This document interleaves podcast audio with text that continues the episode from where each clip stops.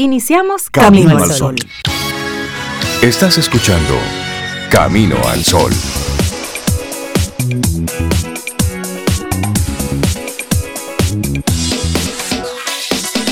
Muy buenos días, bienvenidos a Camino al Sol, arrancando un nuevo año, arrancando una nueva etapa, un nuevo momento de conectar con ustedes en este 2022. Buenos días, Cintia Ortiz, Obeida Ramírez y todos nuestros amigos Camino al Sol oyentes. Muy buenos días. muy buenos días, Cintia, Rey, también para Laura, Sofía. ¿Cómo están ustedes? ¿Cómo les amanece este año? Ya son son 11 días que, hemos pasado, pero para nosotros hoy es un nuevo inicio de este camino. Exactamente. Claro, y se va a oír raro, pero hay que decir feliz año nuevo, Caminar Solo Oyente, porque hoy es nuestro primero de enero contigo y nosotros aquí al aire, felices de reconectar y esperando que hayan pasado un, bueno, un fin de año y un inicio de año maravilloso, que lo que se quedó atrás se quedó y entonces ahora estemos pendientes de lo bueno que viene para, para todos nosotros en este 2022. Trabajarlo, visualizarlo, olerlo, disfrutarlo desde antes de recibirlo, porque esa es la, dicen los expertos en cosas así como místicas, como de energía, que tú tienes que visualizar y celebrar. Y el universo te dice, mira, sí, ella quiere eso, ¡pap! Te lo, y te lo va a mandar. Entonces comencemos el 2022 con esa buena vibra y ese buen ánimo desde ya. Desde ya. No de que si Dios quiere y si las cosas salen y, si Dios quiere. No, no, no. Dios siempre quiere. Vamos a ponernos nosotros en eso. Sí, te decía Cintia, de, de, pedir eso de manera concreta, específica y con detalles. sí. Y deje de estar de cositero, que Dios no es una tienda de electrodomésticos. Deje de estar pidiendo nevera, estufa, carro, casa. No. Deje de estar pidiendo eso. Para eso está el trabajo. ¿Eh? Es decir, usted fuerce, se haga la planificación, pida fuerza, pida energía, pida, pida valentía, pida esfuerzo, pida disciplina, pida constancia, pida salud, pida, pida buena actitud. Entonces, con todo eso, ya usted tiene todas las herramientas para comprarse la casa, el carro, todo lo que usted quiera. Porque Dios no es una tienda. ¿eh? A usted pídale a Dios cosas importantes, cosas, cosas de valía. Entonces, así, con esa con esa intención, arrancamos nuestro programa Camino al Sol. Hoy comienza un nuevo camino, comenzamos una nueva etapa, comenzamos un nuevo momento. Estamos arrancando lo que sería la, temporada número 10 de Camino al Sol. Oh, oh, oh. En este 2022 estaremos cumpliendo nuestros 10 años. Así es que estamos arrancando nuestra décima temporada y muy contentos pues nuestros colaboradores están ahí listos, renovados, con, nuevas energías para hacer, por supuesto, de cada una de sus participaciones un momento mágico, un momento único, un momento especial, para dar nuestro 110%. Y están ustedes, los Camino al Sol oyentes, están ahí esperando, están siempre participando. Muchísimas gracias por por sus mensajes de todos estos días, por darnos sus cariños, sus felicitaciones y por decirnos, hey, los estamos esperando. Así es que esas son más que razones suficientes para nosotros arrancar nuestro programa Camino al Sol en este 2022 con, con buen ánimo, con buena actitud y ponerle a esto una, una bonita intención. Y gracias por esperarnos. Aquí estamos y arrancamos 2022 juntos a partir de hoy. Así es. Como siempre dice Rey, con, buena actitud siempre y, entre los pedidos a ese ser superior, eh, que esté la compasión, que esté la compasión, eso es importante, que esté el perdón, que esté también la alegría, aunque uno también se la construye, pero para todas esas personas que, que en este momento están en situaciones X. Por supuesto compasión, alegría, perdón, aceptación, todas esas cosas que hay que pedirle a ese, a ese Señor, porque como dice Rey, los demás es una tienda y uno, bueno, si trabaja duro, si tiene salud, lo puede conseguir. Eso.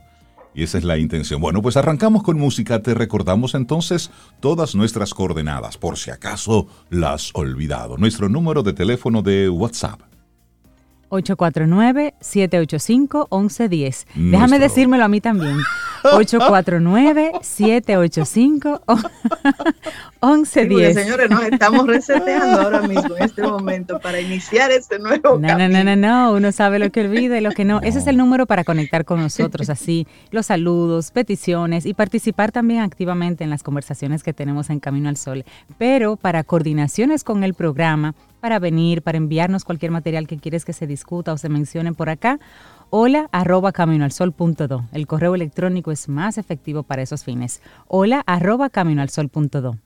Claro, y bueno, siempre a través de estación 97.7 FM que nueva vez nos acoge. Así que un gran abrazo y por supuesto le mandamos nuestras felicitaciones también a Edward Santana, a Karina Ciprián, a Ingrid de la Rosa, a, Emanuel Santana, a todo el equipo que siempre hace posible desde estación que todo esto fluya, que todo esto funcione.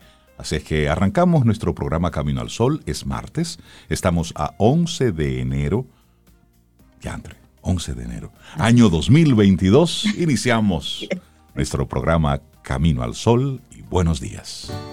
Laboratorio Patria Rivas presenta en Camino al Sol la reflexión del día.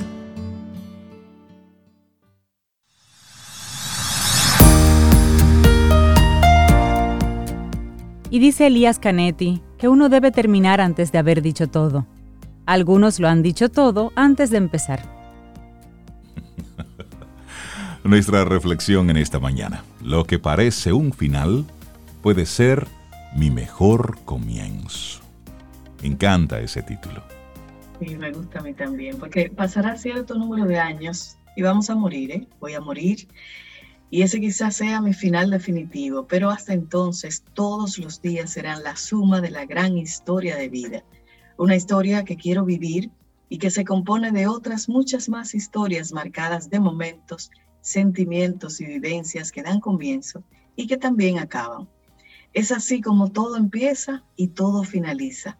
Las experiencias se superponen y ninguna me deja indiferente, porque tienen su duración necesaria para aportarme lo que deben y después irse.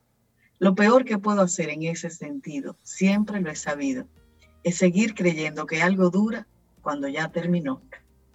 Y asumir que rendirse no es una opción es una de las premisas que más me he recordado siempre. Y en este contexto me parece apropiado porque es justo en el momento en el que me he dado cuenta de que estoy aceptando que algo ha acabado cuando más he sentido que no me había rendido. No, es una, opción. No es una opción creerse que la realidad no es la que es. Me obligo a aceptar que hay personas que se van o que yo puedo irme, que hay ciudades que tengo que dejar atrás o que algo que era ya no puede ser más veces. En otras palabras, no se trata de empezar de cero, sino de aprender a ser con lo que soy y con quién puedo ser. Qué bueno eso. La incomprensión cuando ha llegado ese momento de acabar con algo me ha provocado inseguridad, desorientación, también me ha provocado dolor. Todos nos vemos dentro de laberintos, situados justo en la puerta de salida, pero sin las llaves que nos permitan salir y continuar. En esos momentos yo, como todos, no veía nada en claro, y los finales parecía que se extendían en el tiempo sin concluir definitivamente.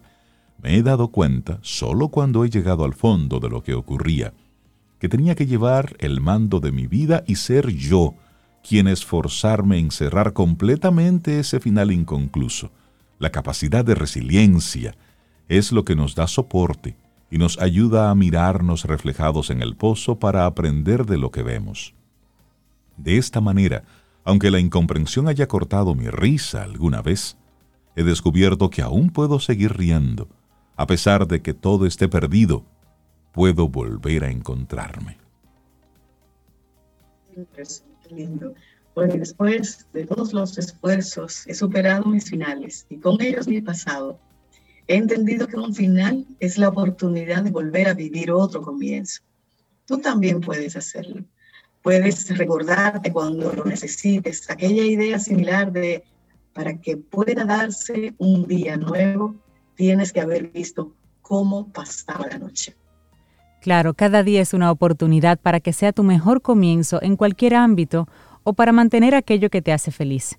No hay que perder nunca la certeza de que de los malos momentos sacamos fuerzas que no pensábamos que teníamos y reconstruimos valores que estaban estancados. El tiempo y los acontecimientos van a la par en el cambio y las personas cambiamos también con ello.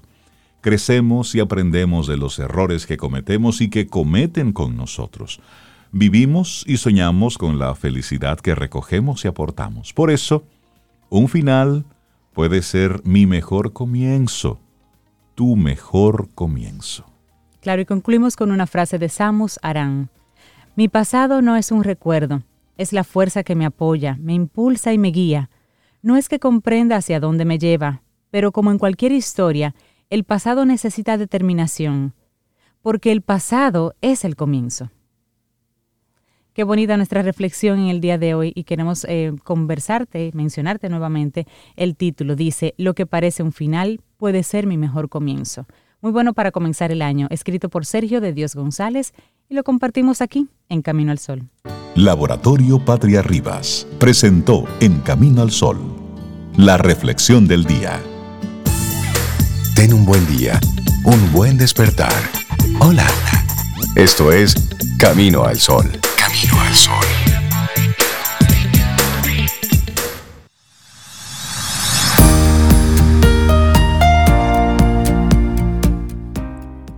La adversidad tiene el don de despertar talentos que en la prosperidad hubieran quedado dormidos. Una frase de Horacio. Bueno, y ha llegado el momento de el primer colaborador de este 2022. ¿Y quién es? ¿Y quién es? Bueno, Tirso Valdés, nuestro wellness coach. ¿Qué mejor forma de arrancar nuestro programa que hablar de, bienestar, de ponerle actitud e intención a este año? Tirso, buenos días, bienvenido y feliz año nuevo. Bienvenido, bueno señores, feliz año nuevo también para ustedes, de verdad que para mí ya era un, honor y un orgullo. Dije, bueno, voy a estar en el primer programa de Camino al Sol, pero ahora me estás diciendo que también soy el primer colaborador de este año, o sea que doble honor, ¿verdad? En el día de hoy. Así que muy bienvenido. Feliz años para ti también. Bueno, nada, feliz de estar aquí, feliz de compartir con los Caminos Solo oyentes en el día de hoy, empezando en este enero, ¿verdad?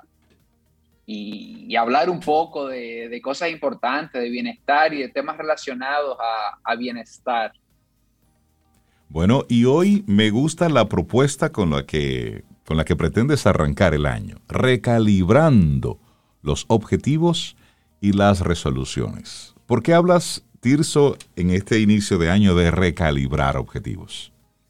Te comento un poquito, Rey. Sé que, bueno, muchos de nosotros todavía estamos a, 11 de enero, ¿verdad? Y estamos dándole vuelta a esas resoluciones, a esos objetivos que nos hemos trazado para este nuevo año. Y, y vemos informaciones por ahí de que para qué hacer resoluciones, objetivos, si ya en febrero, en marzo, ya hay muchas cosas de estas que, que no se están cumpliendo, que no van bien. Yo creo que sí, que vale la pena. Eh, es un, se puede hacer en cualquier momento del año, pero el inicio del año es un momento oportuno para revisar algunas cosas. Pero la propuesta que traigo es una capa, vamos a decir, más arriba, antes de quizás sentarte o si, si ya te sentaste a definir cuáles van a ser esos objetivos, esas resoluciones tuyas para este año, te voy a, compartir dos claves para que lo puedas recalibrar y puedas asegurar que la, que la consecución de estos objetivos, vamos a decir, llegue al resultado que tú estás buscando. ¿Y, cuáles son esas dos claves? ¿Cuáles son esas dos cosas que, que puedes mirar para, como para validar si, si vas por donde es? Es, primero, darle, vamos a decir, un upgrade a tus creencias, y, y voy a hablar un poquito de esto ahora, y definir y ver cómo se están relacionando esos objetivos a tus valores personales. Entonces, estas dos cosas te van a permitir, como dije, recalibrar esos objetivos, esas resoluciones y validar qué tan importantes son para ti y el motivo real que hay detrás de ellas. Te van a permitir al final conectar con, esas, con esos objetivos y con esas resoluciones. Bien, ¿Qué te parece? Totalmente, me encanta esto. Y cuando estamos eh, retornando a las labores, a nuestra cotidianidad, luego de un fin de año que nos dejó muchas, muchas noticias no muy positivas, que nos dejó, bueno, un arranque de año con muchas incertidumbres en el plano económico, en el plano educativo, en el plano de la salud, de repente pudiera ser una posición eh, quizás hasta lógica, decir, pero ¿y, pero ¿y para qué? ¿Para qué proyectar nada si, si todavía tenemos, estamos a dos años de que arrancó la pandemia y todavía estamos con, con qué va a estar ocurriendo si cierran, si no cierran? A nivel local el presidente dijo, no cerramos, pero Gran Bretaña hoy amaneció diciendo vamos a tener que cerrar. Entonces aquí no hay nada definido. Entonces es muy, eh, es una posición hasta lógica, Tirso, decir, bueno, pero ¿para qué voy a estar proyectando si aquí está todo por verse? si uno no sabe cómo la incertidumbre es lo que... Y, y, a mí me llamó mucho la atención ese primer tema que vas a desarrollar, Tirso, de hacer un upgrade a las creencias. Sí. ¿Cómo es eso? claro que sí, porque al final, al final, sobre todas las decisiones que tomamos, están basadas en, esas creencias que nos hemos creado a través de la vida. Y, y algunas cosas interesantes sobre las creencias.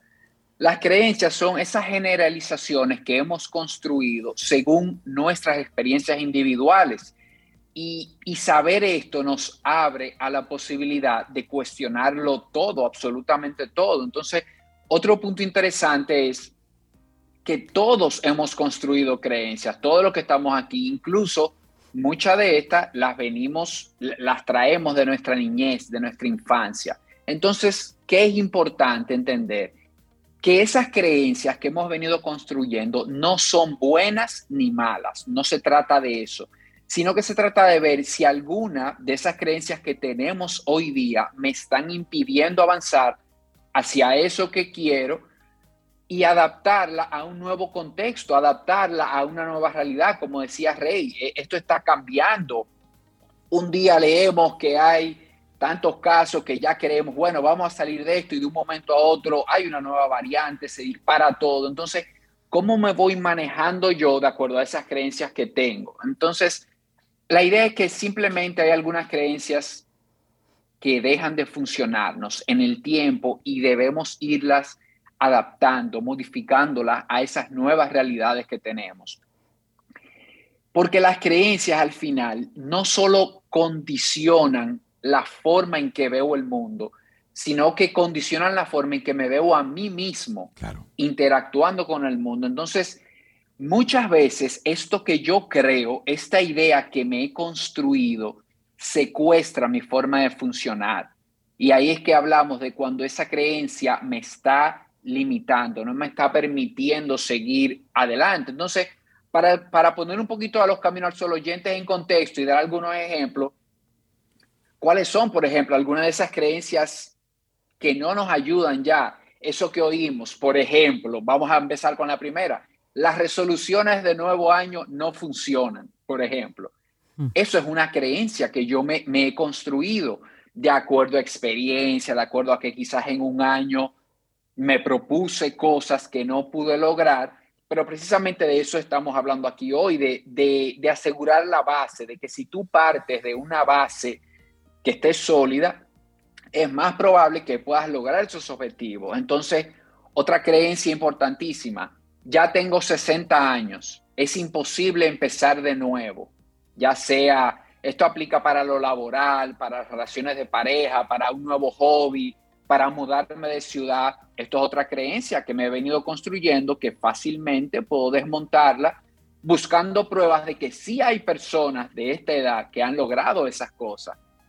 Y hay muchas otras, el amor es un sacrificio, la vida es dura, Después de cierta edad, de algo hay que sufrir. Todos los hombres son iguales, todas las mujeres son manipuladoras, todo esto son Estamos llenos de etiquetas.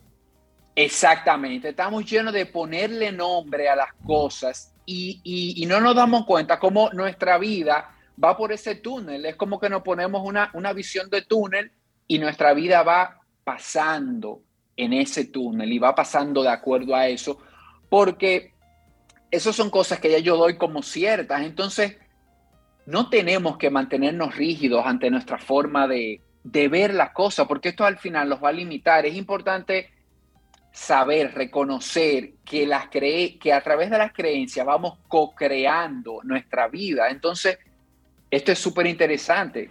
Y, en esa misma línea, Tirso, así como hemos eh, llenado nuestra cabeza a través del tiempo con esas preconcepciones negativas, podemos llenarlas con cosas positivas. Es decir, así como tú crees en A, también puedes creer en B.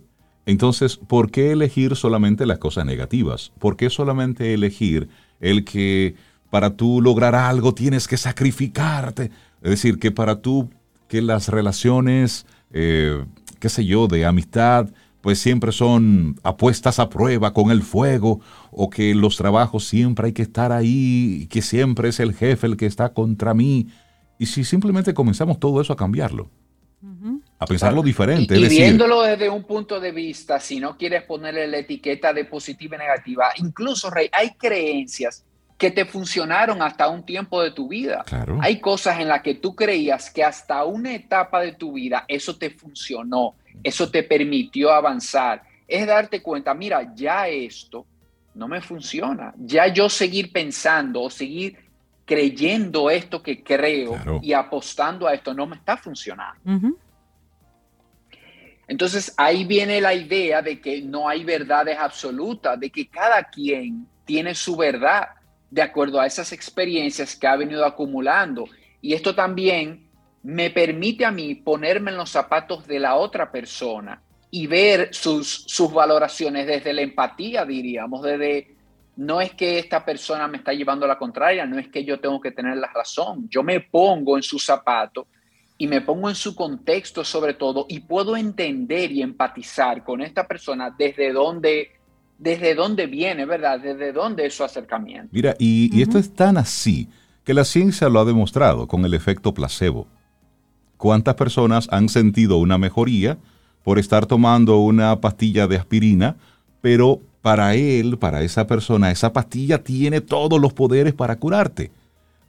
Ojo, es un efecto muy, muy estudiado y muy discutido, hay muchísimas publicaciones. Es el efecto de que cuando tú piensas que esa agüita te va a hacer un algo, ya el efecto en tu mente está sembrado. Por lo tanto, ¿por qué no quedarnos en eso que nos puede beneficiar, lejos de aquello que solamente está ahí y que entendemos que va en detrimento nuestro? Buenísimo, Rey. Ese es uno de los principios detrás de este, de este pensamiento, de que la mente es muy poderosa, de que en eso que tú le dices que sí, a eso que tú empiezas a creer, eso se va a manifestar de alguna manera en tu vida. Y el efecto placebo es una manera muy, muy, muy clara de, de poderlo ver, ¿verdad? Entonces, interesante sobre las creencias, que las puedo cambiar, ya lo vemos, o yo puedo cambiar una creencia por otra que sea de mayor utilidad para mí en esta etapa de vida. Y, esto me permite construir una nueva realidad. Entonces, una forma eh, simple, vamos a decir, de, empezar a revisar esas creencias, de esos objetivos, de esas resoluciones de año nuevo, es ver las creencias en las diferentes áreas de vida que son importantes para mí a nivel personal, cosas que me afectan a lo personal, las relaciones, que yo creo a nivel de trabajo, a nivel laboral, cuáles son las cosas que creo. Y hay algunas preguntitas claves para esto, por ejemplo, ¿para qué creo eso? ¿Para qué? ¿en qué me beneficia creer eso? Y ahí puedo darme cuenta de algunas cosas. Otra, otra importante, ¿qué historias me estoy haciendo yo para justificar eso que no funciona en mi vida? ¿Qué me estoy diciendo? ¿Qué, qué estoy buscando? ¿Tengo evidencia de lo contrario? ¿Puedo buscar ejemplos que, que desmonten eh, eso que pienso yo? Y otro interesante es a qué resultado me están llevando esas cosas en las que creo, esa creencia que yo tengo, cuál es el resultado que estoy obteniendo a través de ella. Entonces, cuando... veo estas preguntas y me cuestiono y analizo, puedo irme dando cuenta esos, esas resoluciones, esos objetivos, desde dónde están saliendo. Y a partir en realidad dependen de esas creencias. Y en esa misma línea, Tirso, y discúlpame, cuando, es, el, cuando es el sistema el que piensa así, cuando es la familia que piensa así, cuando es todo eh, ese círculo cercano que tiene arraigado ese pensamiento, ¿cómo rompo con ese círculo vicioso? Aparte, por supuesto, de esas preguntas que tú haces. Claro, y, siempre pienso que con el ejemplo, Rey, con el ejemplo, creo que, que las creencias y esto no es algo de tú querer eh, adoctrinar a una persona y querer decirle, porque como ya dijimos, él, es su contexto. Lo que él trae es su contexto, es su experiencia. Entonces, tú con el ejemplo, con el ejemplo de invitarlo a cuestionar, invitarlo a hacerse preguntas, ¿y qué te parece si lo vemos de esta manera? ¿Has pensado verlo de esta manera? o te funciona siempre desde el ejemplo, porque no voy a ganar nada con quererle demostrar a esa persona lo contrario de lo que es una creencia para él de golpe, sino irlo llevando a través de preguntas y con el ejemplo de tú cuestionarte cosas. Mira, yo siempre he hecho esto así, ahora lo voy a hacer de esta manera. ¿Te has propuesto hacer esto de esta otra forma para ver cómo sale, para ver cómo te sientes? Y yo creo que esa es la mejor forma a través de, de estas preguntas, ¿verdad? De, la reflexión. Tirso, si en este momento hay algún camino al sol oyente, alguna amiga camino al sol oyente que dice, sí, Tirso, pero todavía no logras convencerme, sigo sin tener un propósito y un plan para este año, ¿qué le dirías? ¿Cómo vamos a recalibrar a esa persona? Parte desde la curiosidad, de una genuina curiosidad de las cosas que te llaman la atención Muchas veces queremos, Rey, plasmar un resultado, plasmar un objetivo que sea alcanzar tal cosa. Y, a veces no se trata de ese resultado, se trata de yo conectarme con esos valores también, que era la segunda parte que iba a tocar. O sea, empieza por definir tus valores, empieza por definir qué tipo de persona tú quieres ser. Olvídate quizás de alcanzar algo específico y define en un papel qué tipo de persona yo quiero ser, qué tipo de esposo yo quiero ser, qué tipo de papá yo quiero ser, qué empleado yo quiero ser.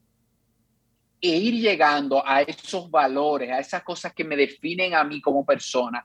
Y yo hablo mucho de, de olvidarme del resultado, del objetivo y ponerme en el camino de las cosas a través de la genuina curiosidad que son cosas de mí, utilizar mi intuición también, que es un tema que sé que Fénix Pérez trabaja mucho, dejarme llevar, o sea, escucharme, pasar un momento y, pensar sobre qué yo siento curiosidad y combinar esto con ese, qué tipo de persona yo quiero ser, ir fluyendo, irte dando cuenta en el camino qué cosas te atraen a ti, qué cosas son importantes realmente para ti. Es decir, que... Y hay algunas preguntas, y para esto de los valores hay unas preguntas también interesantes que te puedes hacer. Por ejemplo, ¿qué cosas tú no negocias en tu vida? ¿De qué decisión es de la que te sientes más orgulloso? Esas decisiones que has tomado en tu vida, ¿de cuál te sientes más orgulloso? ¿De cuál es la que más te arrepientes, por ejemplo, también? Te escucho y me hace mucho sentido, me hace mucho sentido, precisamente porque nos invitas, así como decíamos al inicio del programa, de estar pidiendo artículos materiales. Nos estás pidiendo esos intangibles que son los que al final nos dan la, la fuerza y la energía. Es decir, me gusta la propuesta que haces y entre líneas, que yo puedo sacar de ahí? En vez de usted poner ahí en su lista de, de, en su vision board para este 2022 el ir al gimnasio. ¿eh? Póngase ahí, estar en forma, cuidar mi salud. Póngala ahí, cuidar mi salud. Y ya con cuidar, cuidarme, y ahí viene el hacer ejercicio, el comer un poquitito más sano, así. ¿eh? Y el dormir mejor. Exacto, y eso como... Algo tan sencillo, Rey, como tomar más agua. Ya, con eso. 20 minutos. Al pasito. Y así no te pones de, golpe y porrazo esa gran mochila de tengo que ir una hora al gimnasio a comenzar a levantar hierros. No, no, no, no. Toma agua, camina, cómete la mitad de la comida, ya, arranca Y un paso arriba, Rey, te diría también conectar con para qué quieres tomar agua, porque que esta es la clave. Es que hasta que yo no tenga, hasta que yo no entienda en el, en el consciente de para qué yo voy a perseguir una cosa, cuál es el resultado final, porque cuando yo digo yo quiero rebajar 20 libras, cuando yo digo yo quiero tomar agua, no es por rebajar 20 libras, no es por tomar agua, ¿Qué hay detrás de ahí? ¿Qué hay para mí? ¿Qué es lo que voy a obtener? ¿Para la salud, hacer esto? Salud, bienestar, agilidad, movilidad, cuando, cuidarme. cuando yo conecto ahí. Me encanta tu propuesta de poner, bueno, algo que quiero lograr, una columna, por ejemplo, y al lado ponerle para qué y llenar eso, completarlo. que ese propósito se convierte en el motor, realmente. Y, la idea es obvia y es que cada una de esas resoluciones y cada uno de esos objetivos tiene que responder a un valor tuyo y a un para qué. Tiene que ir atado. Si, si, si el, el objetivo o la resolución está suelta, es más probable que en febrero o marzo ya tú te hayas desenganchado porque no lo estás conectando a algo que es importante para ti. Y ahí viene la invitación. La invitación en un lenguaje militar es cultivar el pensamiento estratégico, no solo el táctico. Porque muchas veces nos quedamos a nivel táctico en las cosas que tenemos que hacer puntualmente. Entonces, claro, lo táctico es importante porque lo táctico es lo que me lleva al final a conseguir lo estratégico. Pero tengo que tener esa dimensión del estratégico clara, porque si solo me quedo en táctico, si solo es beber agua, Claro. Si solo es ir al gimnasio, si solo es, entonces eso aburre, eso no, eso no está atado a nada superior. Eso se agota, eso y eso cansa. Claro. Tirso Valdés, recalibrando objetivos y resoluciones. Fue el primer tema que nos propones aquí en Camino al Sol. Y la gente, Tirso, que, que se queda enganchado con esto y se quiera poner en contacto contigo y recibir tu guía, ¿cuáles son todas las coordenadas para pasar de lo de lo táctico a lo estratégico? La coordenada es, se la voy a poner bien simple, Rey, que vayan al Instagram en Holístico RD y ahí a partir de ahí pueden buscar todo en mi página web, el blog, el podcast, toda la, información de valor que comparto en cuanto a bienestar y, salud y también eh, los servicios que ofrezco, ya sean talleres, charlas, esas sesiones uno a uno de coaching de Wellness Coaching a través de Holístico RD. Por ahí pueden conseguirme de todas formas, correo, teléfono, todo. Buenísimo. Tirso Valdés, nuestro Wellness Coach. Muchísimas gracias y deseamos que tengas un año espectacular, que sea un año de muchísimas bendiciones para ti y los tuyos. Gracias, por traer de este Igual para ustedes y espero, bueno, estarlo compartiendo con ustedes, que nos vamos a estar viendo frecuentemente este año. Un abrazo a todos y un abrazo a todos los Caminos al Sol oyentes. Un abrazo y buena semana, Tirso. Gracias, Tirso. Buen día, Tirso. Un abrazo. Ten un buen día, un buen despertar. Hola. Esto es Camino al Sol. Camino al Sol.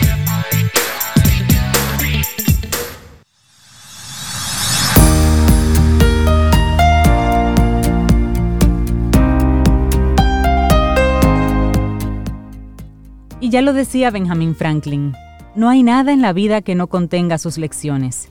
Si estás vivo, siempre tendrás algo para aprender. Si estás vivo. Si estás vivo y abierto a aprender. Por supuesto. Es que si, es que si te cierras al aprendizaje ya, ahí comienza poco a poco tu muerte.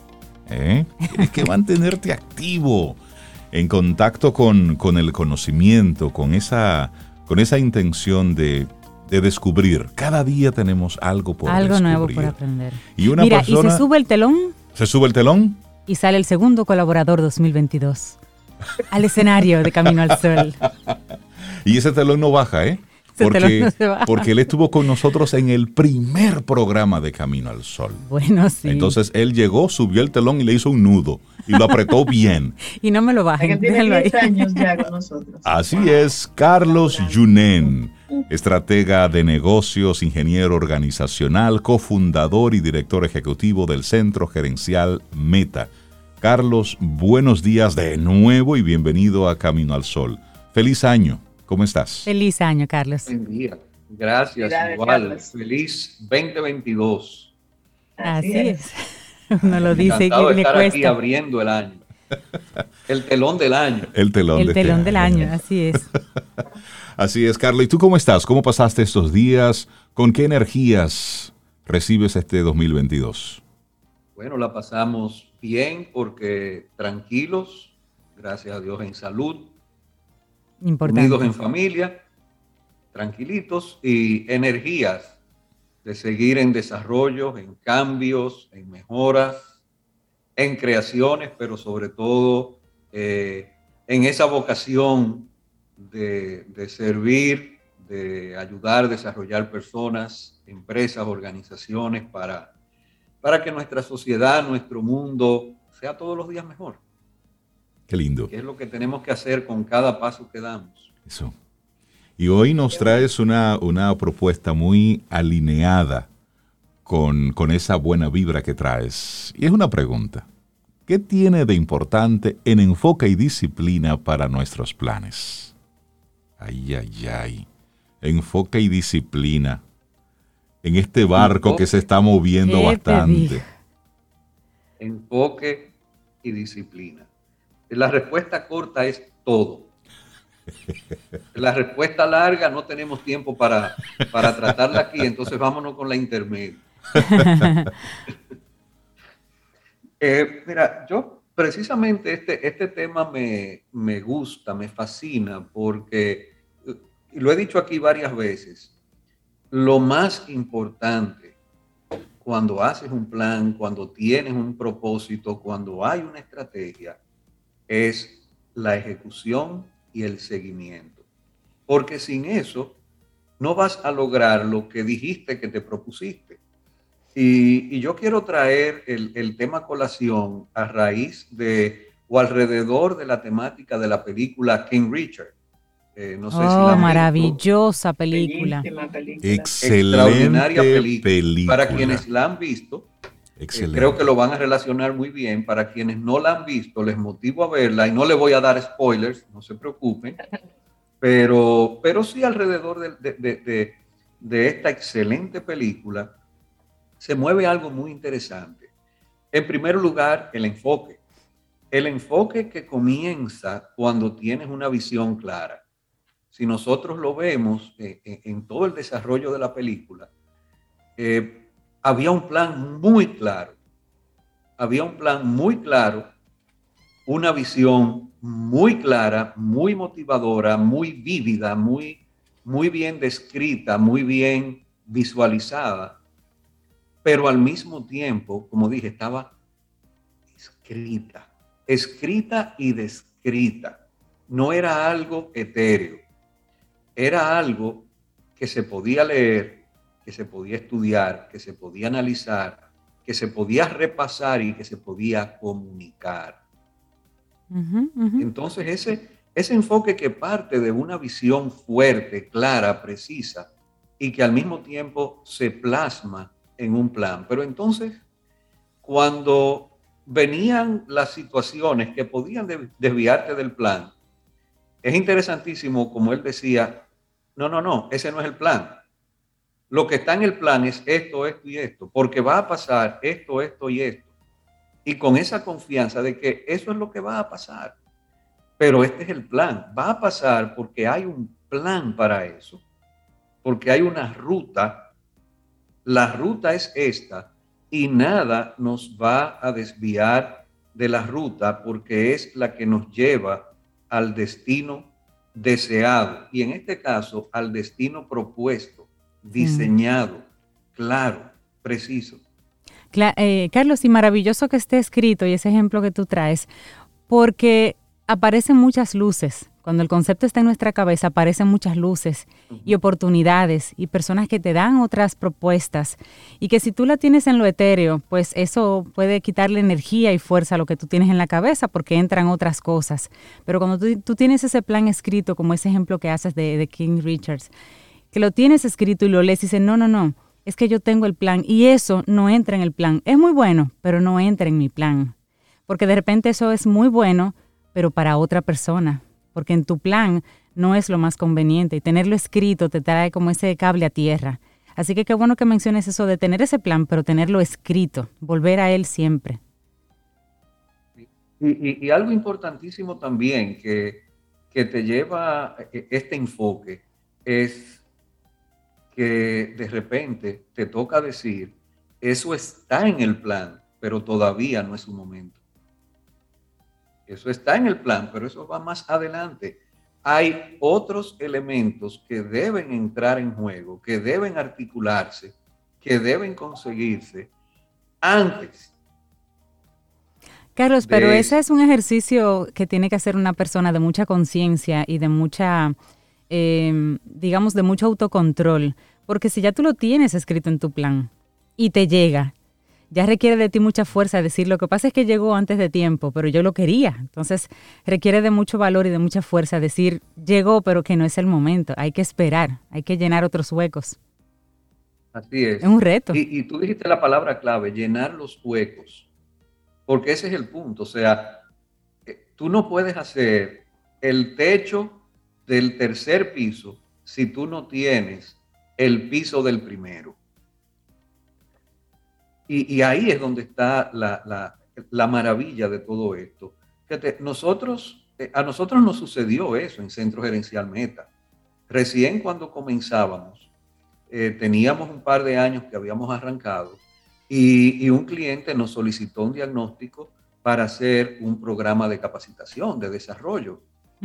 Y, el y diagnóstico lo que arrojó era que necesitaba una consultoría. Y nosotros teníamos en el plan comenzar a hacer consultoría, pero alrededor de un año, un año y medio más adelante de esa fecha en la que estábamos. Y, eso fue una larga conversación con este cliente. Y lo que nosotros hicimos fue hacer todo un autodiagnóstico de saber si ya nosotros teníamos la base y ofrecerle a este cliente entonces, primero, nos esperas un tiempo, nos fortalecemos aquí y segundo, lo vamos a hacer gradual. Porque tú nos estás diciendo a nosotros que adelantemos algo. De hecho, nosotros le dijimos, mira, esto está en planes así mismo, pero todavía. él dijo, pues miren, el trabajo de ustedes se va a perder, porque yo lo hago con ustedes o no lo hago. Entonces, ese diagnóstico se va a perder, así que ustedes dicen, y ahí llegamos a ese acuerdo.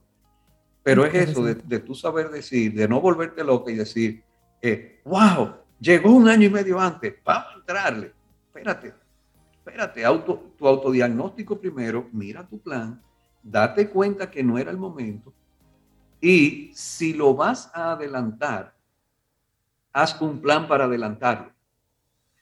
Porque tienes las bases para ello. Si no tienes la base, como sucedía en esta película, es decir, no, no ha llegado el momento porque hay otras cosas que hay que construir que no están lo tenemos en plan, eso va a pasar, pero no puede pasar ahora porque no estamos listos. Claro.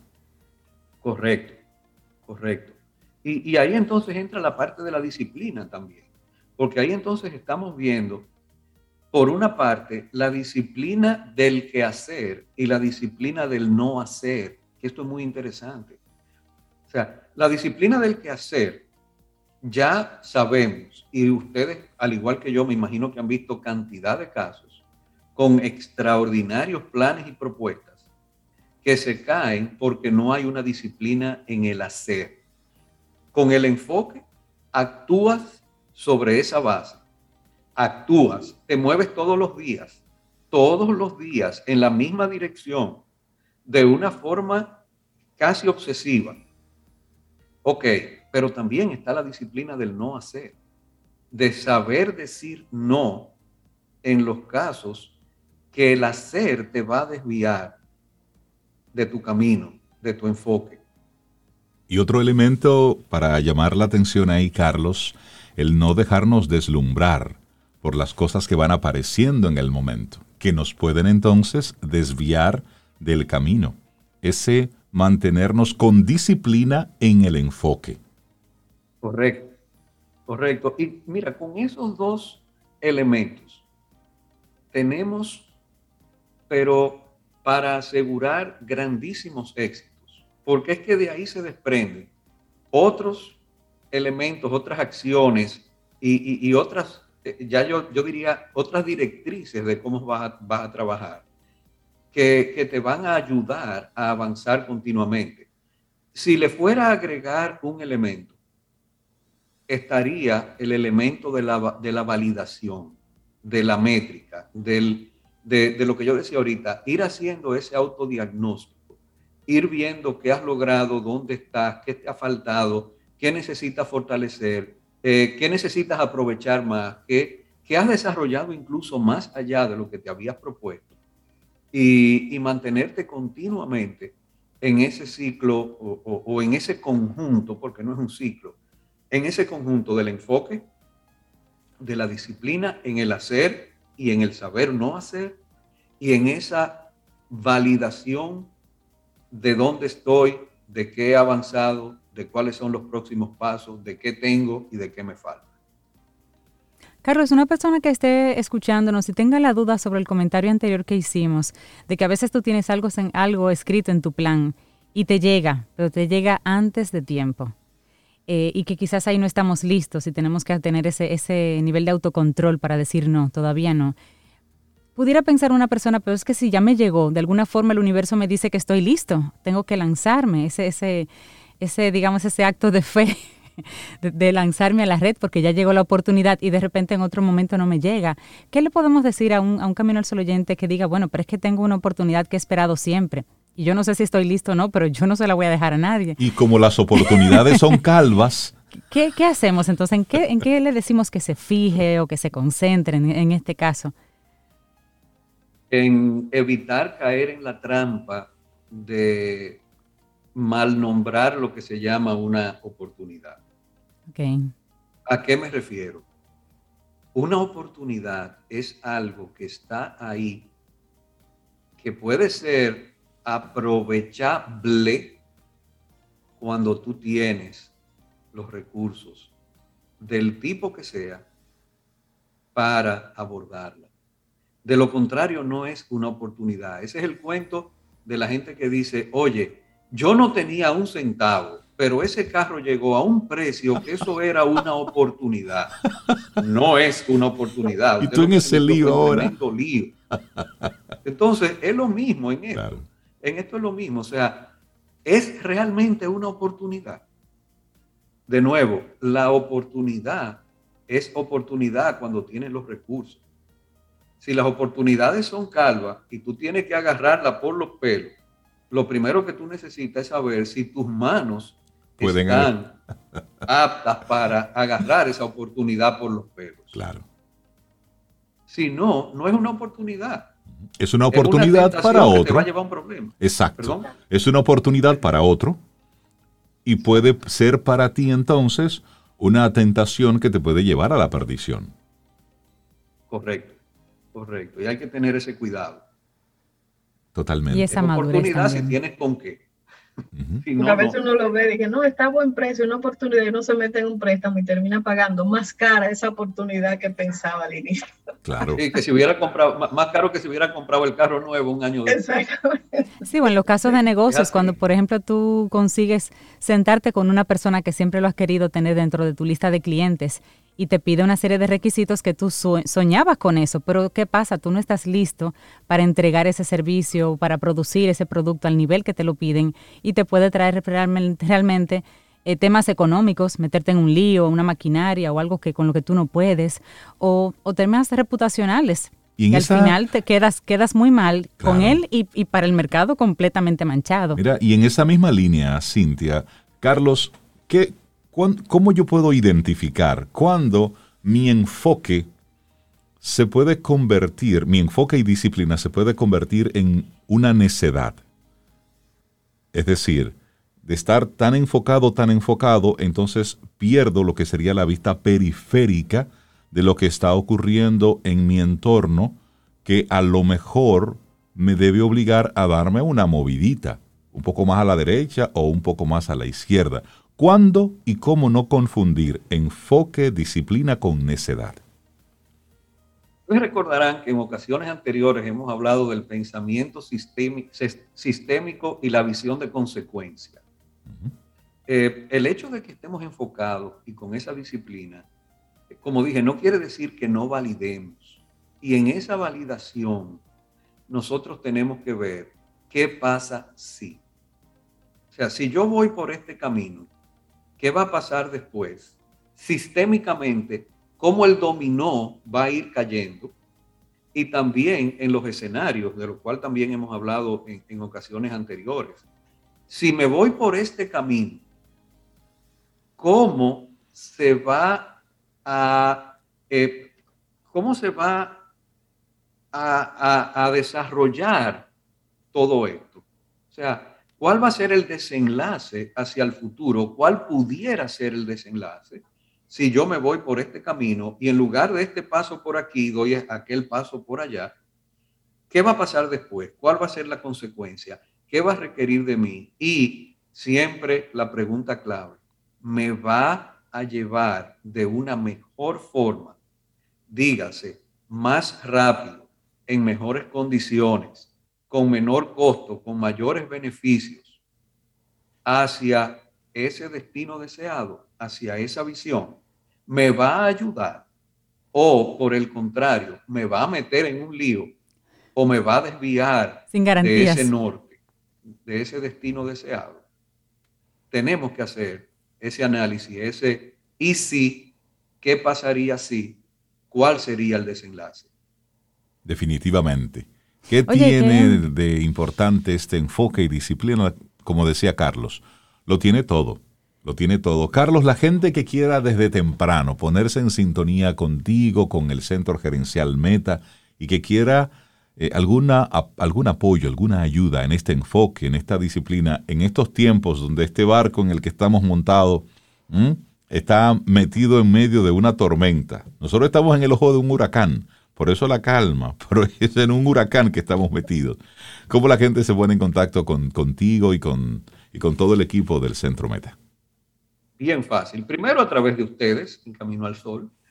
En segundo lugar, eh, por Instagram, eh, Centro Gerencial Meta es Gerencial Meta en Instagram, Gerencial Meta. Eh, mi Instagram personal, Carlos J. Yunen, todo junto, Carlos J. Yunen y por supuesto, eh, como dije, a través de la comunidad de, Camino al Sol. Carlos, muchísimas gracias, muchísimas este gracias ingeniero. Desearte un año, un año espectacular. Ingeniero fotógrafo, desearte un año espectacular, de muchísimas bendiciones, de muchísima prosperidad. De mucha salud. Y nosotros contentísimos de que estés de nuevo con nosotros en esta décima temporada de Camino al Sol.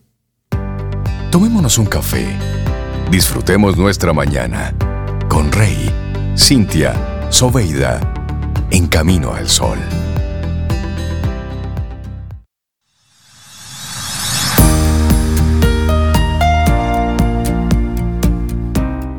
Una frase para los viajeros. Atención, Sobe. Un viaje es una nueva vida, con un nacimiento, un crecimiento y una muerte que nos es ofrecida en el interior de la otra, de la otra vida. Aprovechémoslo. Una frase de Paul Moran. ¿Y por qué tú dices para los viajeros si mencionas a Sobe? Es decir, que ir a Santiago, a La Vega, a Moca, Porque ella tiene un alma viajera. Viaje o no, ella es viajera. Porque eso es una actitud, eso es una forma de vida, de pensamiento. Ella viaja hasta con su mente. Yo estuve en Salcedo la semana pasada. Pues para ti también. Y pasé por La Vega y por San Francisco, Pues para ti también, viajero. Y me paré en Miguelina y me comí ahí. Hay un abrazo. no le digan al doctor que me comí dos quipes. No le digan al doctor Brea que yo me comí dos quipes, que él me dijo que yo no podía, pero ¿cómo yo pasar por Miguelina y no aplicarme dos quipes? Mire, darle un abrazo a esa gente de Miguelina que escuchan Camino al Sol, le, creo que mando, por internet. Le mando un abrazo y una indirecta. Esos quipes son muy buenos. saludos, ¿eh? ¿Y eh, no has probado las, cati ay, Sí, muy, muy buenísimas. Mira, el hecho de ir a Salcedo y pararse a Miguelina te hace una persona que viajó un día, pero no te hace viajero. Oh, oh, ah, oh, oh, oh, ah, ah ahí está. Viajero cuando tú vas al Salcedo, otro fin de semana te vas a Jarabacoa, otro fin de semana te vas a la playa. Yo estoy leyendo aquí el periódico. que tu alma esté siempre en un camino. Como dicen entonces por ahí, soy turista. Miren, el año pasado estuvimos hablando sobre el metaverso, el 5G y, bueno, y que el próximo año, el 2022, será el año donde ya el, el Internet de las cosas estará muy metido y bla, bla, bla, bla, bla. Bueno, pues si usted creía, si usted creía que el metaverso era lo último de los muñequitos, pues siéntese cómodo, que ya hay otra cosa, la web 3. Es decir, ya estamos en otro nivel. Ya eso de la web 2.0 y eso es pasado. Ahora estamos con la web 3.0. Y mira, yo me confundo muchísimo cuando en nuestro mundo hiperconectado hiper wireless, hiper hiper, hay todavía personas, expertos, que dicen que Internet requiere una enorme remodelación. Yo digo, ¿qué? todavía yo no entiendo esta. ¿Qué es esto? Es un, organismo que está ahí, vivo.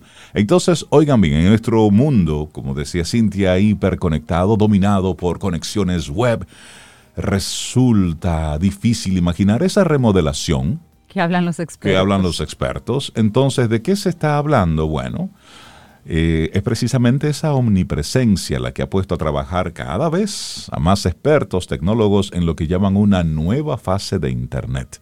Estos insisten en que este Internet es de segunda generación, que debe cambiar para ser mucho más inteligente, que debe evolucionar hasta convertirse en una web semántica, que además de ser más eficiente, nos ofrezca más control sobre nuestros datos. ¿Y por qué quiere meter la semántica en todo esto? Bueno, es interesante, pero del Internet la semántica se ha hablado hace muchos años. Sigamos compartiendo esta, lectura, a ver qué tal. Eh, y es lo que prevén con la llegada, como decía Reina Lorita y Cintia, de la web 3.0 a la que muchos en el sector consideran la gran revolución de Internet y también la llaman web 3. Y esta permitirá a las máquinas interpretar un volumen mayor de datos. Y eso hará que podamos interactuar mucho más profundamente con otros usuarios, oigan bien, desde cualquier plataforma, entre otras cosillas que tiene esta Web 3. Y en este nuevo capítulo de Internet ya no vamos a necesitar sistemas operativos complejos o grandes discos duros para almacenar información, porque absolutamente todo estará en la nube y todo será mucho más rápido y personalizable. Eso me gusta, me gusta mucho. Bueno, en líneas generales podría decirse que en la Web 3 la máquina va a colaborar más eficazmente con el ser humano, pero su principal valor es la descentralización de Internet, es decir, crear una red más equitativa y restar poder a los gigantes de Internet. Y eso lo subrayan quienes están detrás del concepto, sí, pero luego van a tener ellos el poder. Pero bueno.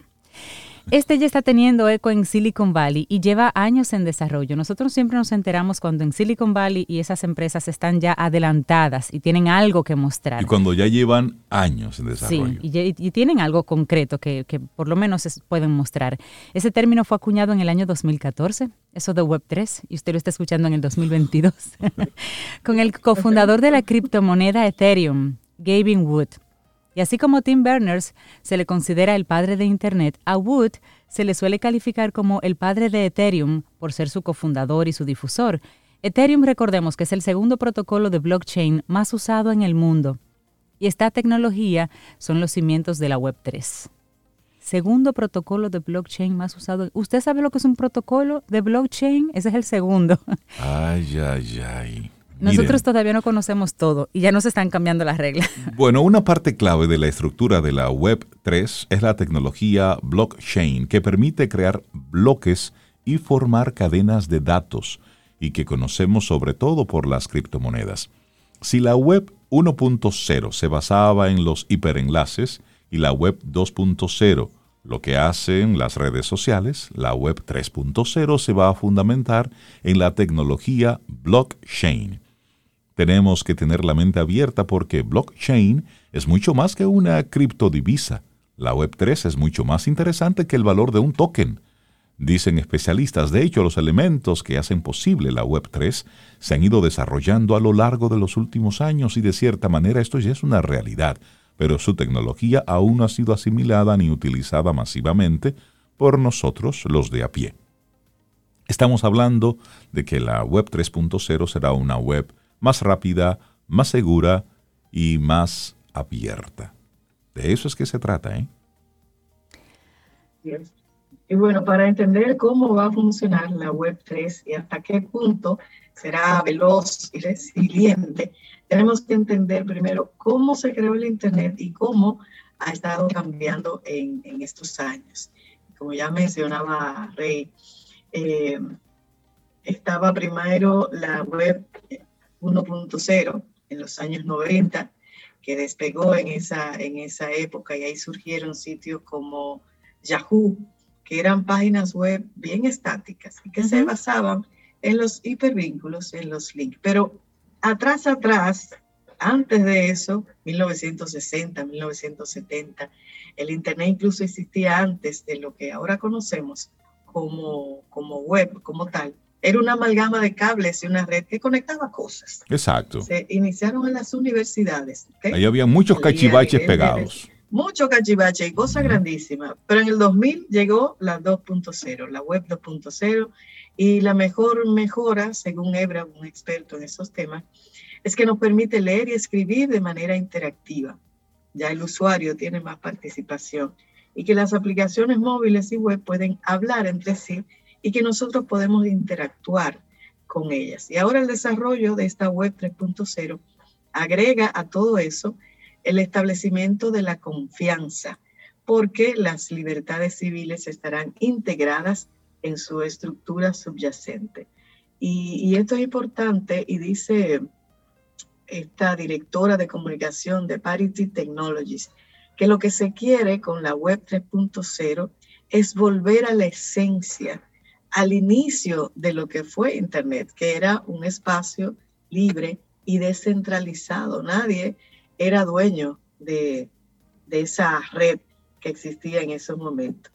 Y bueno, él también critica, este señor Evans, la centralización de la web 2.0. Unos cuantos proveedores de servicios de almacenamiento en la nube, bancos y grandes gobiernos acumulan todo el poder y pueden controlar y manipular los datos a su antojo para generar dinero y nutrir sus intereses. Y eso lo hemos visto en los últimos años. No podemos confiar, sigue él, en que esos organismos no estén manipulando nuestros datos. Pero ¿qué cambia entonces con esta web 3? Bueno, esta propuesta, con esta propuesta dice que cambia toda la arquitectura de la web. Por ejemplo, el experto dice que la Web 3 va a permitir que los usuarios tengan acceso a miles de centros de datos en todo el mundo y que puedan elegir quién guarda sus datos y cómo los guarda. Amazon, Google y Microsoft, recordemos que lideran actualmente el mercado de almacenamiento de datos en la nube. La primera compañía con su filial AWS controla el 41.5% del total. Estos son datos de McAfee del año 2019. A 2022 debe ser más. Le siguen Azure de Microsoft, con un 29,4% y Google Cloud con un 3%. Recordemos que eso fue en 2019. Pero estas tres empresas tienen la mitad de los 600 grandes centros de datos a nivel global. Ellos tienen la mitad. Por otra parte, Ebran explica que en la Web3 existirán mecanismos claros para verificar datos y eliminar problemas como las noticias falsas. Eso es interesante. Y en cuanto a la parte más técnica, está la cuestión de los protocolos. Cuando abres Google o cualquier otro navegador y vas a un sitio web, usas el protocolo HTTP. Tú le dices a ese protocolo que te busque un archivo con una ubicación específica. Exacto. Es como si para encontrar un libro tuvieras que hacerlo forzosamente a través de la biblioteca pública de una ciudad en particular. Y si esa biblioteca se derrumba o el gobierno de ese país pone un guardia de seguridad y tú no puedes entrar, ya no puedes acceder al contenido. Y es una estructura controlada de manera central. En el mundo de la Web3, cada copia del libro, y eso llevándolo así en términos, un ejemplo para, mayor entendimiento, cada copia del libro estará comprimida en un algoritmo criptográfico que no puede ser manipulado y podremos compartirlo siquiera, sin estar siquiera conectado en la red. Se trata de, tecnología que supuestamente habla de la colaboración entre las personas. Y tú sabes que, bueno, si tú, amigo o amiga Camino al Sol Oyente, te estás preguntando esto de la web 3.0, hay algunas voces que también se lo están preguntando. Y una de esas voces escépticas eh, puso un tweet hace unos días, que fue Elon Musk. Él hace unos días hizo una pregunta en Twitter. Él dice, ¿alguien ha visto la web 3? No la encuentro. Y ya ustedes saben, ahí, toda la cantidad de, de comentarios que eso generó. La promesa de que la Web 3.0 sea capaz de terminar con la hegemonía de los gigantes tecnológicos como Google o Facebook, esto está generando dudas. De hecho, el cofundador de Twitter, Jack Dorsey, dijo que la Web 3 es una entidad centralizada, pero con una etiqueta diferente. Hay algunos que no pierden su, entusiasmo. Por ejemplo, Collie Evran, El paso de la web 1 a la web 2 es una transición enorme que tomó años. La transición de la 2 a la 3 es inevitable, pero no va a ocurrir de un día para otro, sino en varios años. Apenas están dando sus primeros pasos. Responde cuando se le pregunta sobre los escepticismos. Sea una cosa u otra, usted como usuario de la Internet debe estar atento a todas las cosas que están pasando. ¿Por qué? Porque son sus datos los que de forma libre y graciosa usted se está colocando ahí. Es usted que está poniendo fotografías en un lugar por el cual usted no paga nada. Es usted que utiliza un correo electrónico por el cual no le cobran. Por lo tanto, en la web, cuando todo es gratis, usted es el producto. Entonces, es importante que como usuario de estas plataformas, usted esté enterado de por dónde va todo esto del metaverso, de, del web 3.0. Tienes que estar enterado para que no seas simplemente un tonto útil cuando estás utilizando de forma inocente, entre comillas, estas diferentes plataformas que tienen como fin acumular data, acumular información para luego revenderla a otros poderosos que van a, a estar haciendo con su información, sabrá Dios qué. Léase Homo Deus. Si no lo ha leído, léase Homo Deus. Lea y Harari. Y después hablamos. Ese Harari es terrible.